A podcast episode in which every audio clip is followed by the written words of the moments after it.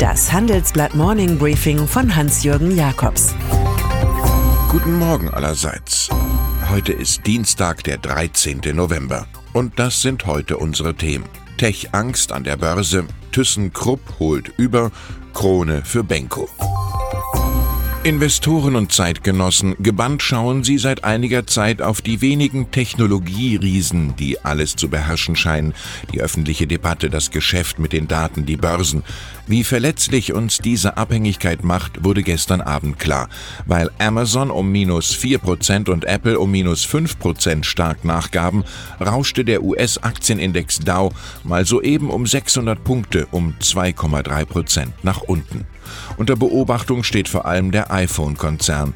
Spezialisiert auf Gesichtserkennung hatte der Zulieferer Lumentum von großen Stornierungen eines Auftraggebers berichtet. Sofort grassierte Angst, könnte die schöne Sage von den Göttern der Zukunft zu Ende gehen. Herkules hat sich eine Zerrung zugezogen.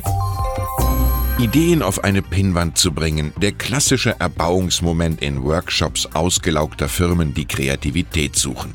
Das Prinzip greift Pinterest seit langem im Netz auf und hat es mit den abfotografierten Ideen von 250 Millionen Nutzern zur Börsenreife gebracht. Von einem Gang aufs Parkett verspricht sich Gründer und CEO Ben Silberman, dass wir ein unabhängiges Unternehmen bleiben, so sagt er unserer Redaktion. 2019 soll es offenbar soweit sein. Zu Facebook oder Instagram gäbe es aber gravierende Unterschiede, so Silberman. Wir haben uns nie als soziales Produkt gesehen. Die Welle positiver PR durch Papst Franziskus hat offenbar einen Endpunkt erreicht. Zum Vorschein kommt nun wieder ein hässlicheres Gesicht des Vatikan, wie katholische Würdenträger in den USA bestätigen können. Gerade hatten sie sich aufgerafft zur Aufklärung der etlichen Fälle sexuellen Missbrauchs in der katholischen Kirche. Da befahl die Kirche in Rom per schriftlicher Direktive davon abzulassen und auch keine externen Untersuchungen zu unterstützen. Alles alles weitere dann auf einer Sitzung der Bischöfe im Februar.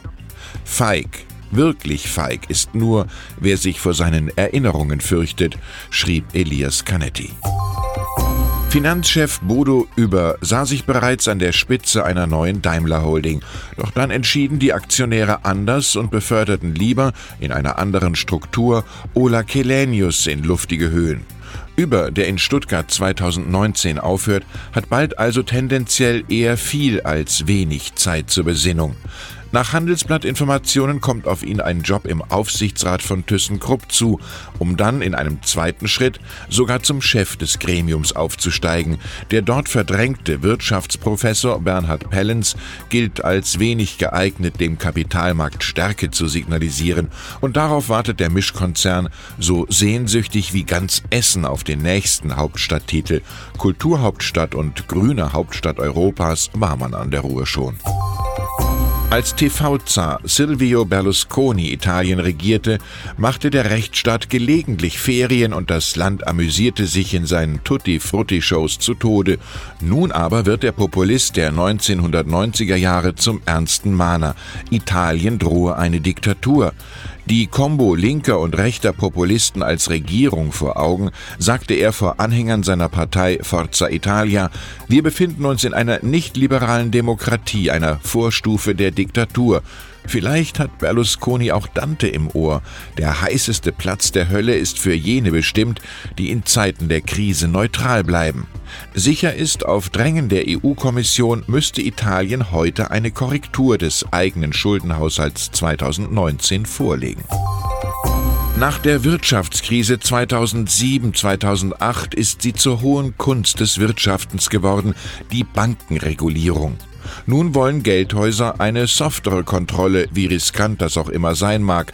Stresstext, Brexit, Nullzinsen und Kredite, darüber wollen wir vom 19. bis zum 21. November in Frankfurt auf der Handelsblatt Jahrestagung European Banking Regulation ausführlich reden. Europaparlamentarier Peter Simon wird präsent sein. Ihm können Sie Ihre Fragen stellen. Drei Freikarten sind reserviert. Melden Sie sich bitte unter jakobs at morningbriefing.de. Und dann ist da noch Österreichs Immobilienprinzregent René Benko.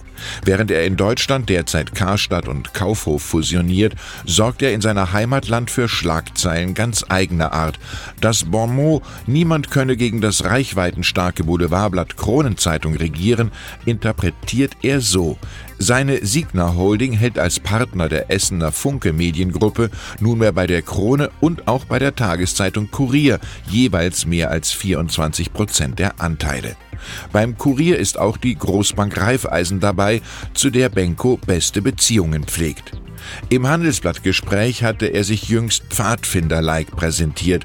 Gehen wir raus, machen wir die Augen auf, da liegen noch viele ungenutzte Chancen. Ich wünsche Ihnen einen Tag mit vielen Fundstücken.